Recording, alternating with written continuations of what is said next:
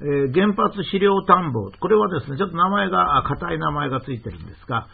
原発事故から3年経ちまして、まあ、それぞれの人がいろいろな思いを持って、まあ、生活をされているわけですね。その中でこれまでのこと、これからのことを考える場合、やはり一つ一つ人に聞くよりも、まあ、自分で判断する方が、まあ、もちろん的確な判断ができるわけですね。まあ、お子さんの年齢だとか、今までの生活、ま、個別個別ですからね、ま、それを自分で判断するというのが、非常に重要なわけです。そこで、まあ、このシリーズではですね、ま、原子力の関係の資料をもとに、ちょっとそこのところが硬いんですが、まあ、の解説の方はですね、誰でも自分で原発とか被爆、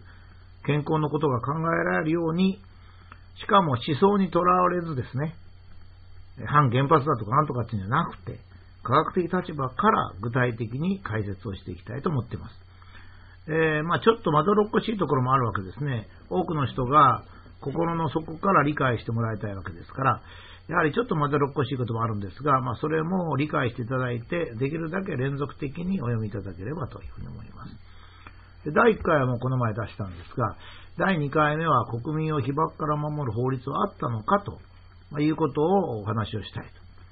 これはあのこれを知っておくことで、自分や子供が何ミリシーベルトぐらい被爆したが、本当に大丈夫かとかですね、今後どうしたらいいかっていうのを考える本当の基礎になるものであります。で、これはどうしてこんなことを書かなきゃいけないかというと、えー、まさかなんか国民を被爆から守る法律はないんだという人もいるんでですね、これで混乱するので、まあ、書いたわけです。えー、日本が原発をやるにあたって国民の間で合意しているのが、最も合意している基本が原子力基本法であることはもう言うまでもありません。この前もそれを示しましたが、原発を運転するんですから、万が一にも普段、普段でも、万が一の時にもですね、また事故の時にも、普段の時でも危険性があるわけですね。まあ、従って国民を被爆から守るということは非常に大切で、従って原子力基本法の第20条に、放射線による障害の防止という、まあ、基本的な条文を置いてるわけです。まあ、これ基本法ですから、基本的なことを書いて、あとは普通の法律に任せますよという文章になってるわけですね。ところが、まあ、事故から3年も経ちましても、まだ日本には国民を被爆から守る法律がないなどという人もいるし、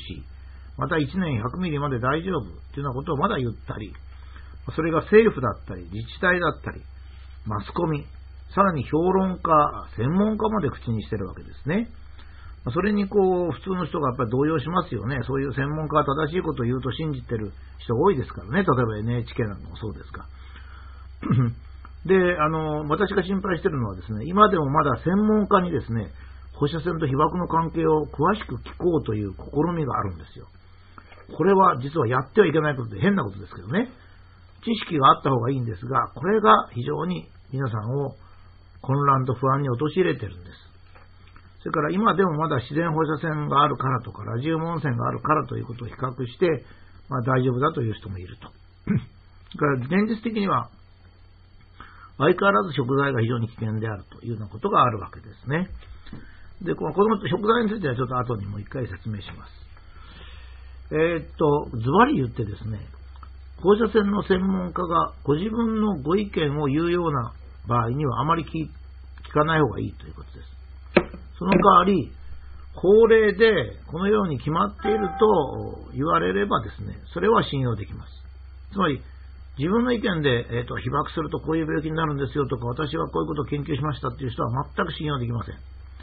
まず口を開いたら、まずは法令でこのように決まっているという話にならなければいけません。その理由をちょっと詳しくご説明しておきます。これが本当に皆さんが迷っていることなんですね。一つはまず、被爆すると健康に被害があることは分かっております。ところが被爆したら健康になるっていう学説もありますけど、これは学説なんですね。学説が学問として決まったもんじゃないんです。まあ、いろんなことを言う段階があるんですね。私がいつも言うには、ガリレオが、え、地球は太陽の周りを回っているという学説を出したときには、多くの人は、え、太陽が地球の周りを回っているという学説だったわけですね。こういったのは学説でですね、決まってるどっちが正しいかわからないわけです。この場合も、被爆と健康でも学説は極めて危険から健康にいいところまで、もういろんな人がいますから、これは話を聞いても全く意味がありません。趣味で話を聞くっていうぐらいのことで、実際には役に立ちませんし、害になります。で、どのくらい被爆するとどのような健康被害が出るかという、つまり皆さんこれが知りたいわけですよね。どのくらい被爆するとどのような健康被害が出るかという、そういう学問的な結果はまだ出ていません。出てないから、この前ですね、ある人が、じゃあ何の学問的根拠もないんですかって違うんです。学問的なデータがないということじゃないんです。これが一番ですね、皆さんが、えー、苦労するものなんですが、えー、学問的な結果が出てないけど、データはいくらでもあるんです。学問的なデータつまり研究はされているが、まだ結果が出ていないということなんですね。もちろんこういう段階ありますよね。研究はいくらでもしてるけども、例えば飛行機でもそうです。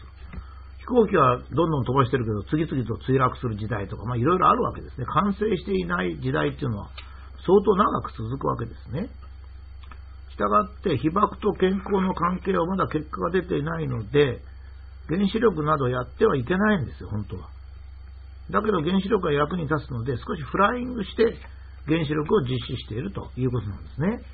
ですから、フライングしてるんだっていうことはまだはっきりしてないのにもう原子力やってるんだっていうことをまず理解しないと、あの、どれが本当ですかってなる。本当のことは分かっていないんですよね。で、こうなると矛盾が生じますね。結果が出ていないのに原子力を実施するわけですからね。被爆と健康の間の結果が出てないのに原子力を実施するわけですから、当然矛盾があるわけです。この矛盾を解決するために、世界と日本の学者を総動員して、現在の時点でできるだけ正しい数値を仮決めしておくという、仮決めですね。仮決めしておくと。